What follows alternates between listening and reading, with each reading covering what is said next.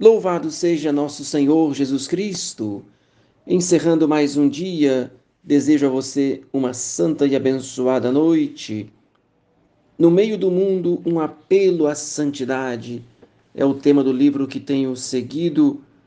Algumas reflexões baseadas no espírito de São Francisco de Sales e o que é básico na nossa vida espiritual para que tenhamos um progresso cotidiano é a reta intenção, como eu falei nas meditações anteriores, fazer tudo por amor a Jesus.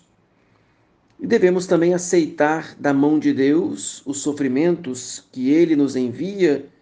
Segundo a palavra do profeta Isaías, capítulo 49, Deus nos diz: Estás gravado na palma das minhas mãos. Aqui compreendemos o controle que a divina providência tem sobre a nossa existência, devemos aceitar os sofrimentos como vindos da mão paterna de Deus. E aí, a atitude de aceitação nos encoraja a nos conformarmos com os desígnios misteriosos de Deus. Estás gravado na palma das minhas mãos. É uma expressão de amor. Deus tem cuidado, ele se interessa por nós. Se levássemos essa imagem no coração e nos acostumássemos a prender-nos a ela em tempos de tensão, experimentaríamos o amor pessoal de Deus em nossa vida. Que imagem? A imagem de Deus que tem nas suas mãos o nosso nome, tem nas suas mãos a nossa história, tem nas suas mãos as razões pelas quais ele nos prova, nos envia sofrimentos. Se nós tivéssemos gravados no nosso coração e na nossa mente, nós teríamos mais paciência nos momentos de tensão, nos momentos de dor, nos momentos de provação, experimentaríamos o amor pessoal de Deus em nossa vida. De fato, todo o sofrimento que nosso Pai envia ou admite expressa da parte dele o desejo de ajudar-nos a crescer no amor e confiança e a entregar-nos à Sua vontade para que possa recompensar-nos depois com a abundância do seu amor. Vou repetir essa frase que é muito bonita e muito importante. Todo o sofrimento que nosso Pai nos envia ou que admite em nossa vida, todo esse sofrimento expressa da parte dele o desejo de ajudar-nos a crescer no amor e na confiança e a entregar-nos à Sua Santíssima vontade para que Ele possa recompensar-nos depois com a abundância do seu amor. Que compreensão profunda São Francisco de Sales tinha a respeito do grande mistério do sofrimento.